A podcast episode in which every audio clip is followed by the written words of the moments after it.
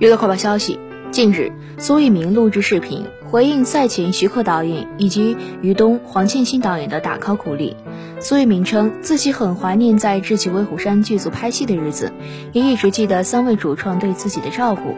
未来将会努力训练，认真比赛，好好生活，好好学习，不辜负大家对自己的期望。视频结尾，他也表示自己十分想看长津湖之水门桥的心愿。据悉。苏翊鸣曾在《智取威虎山》中出演小栓子。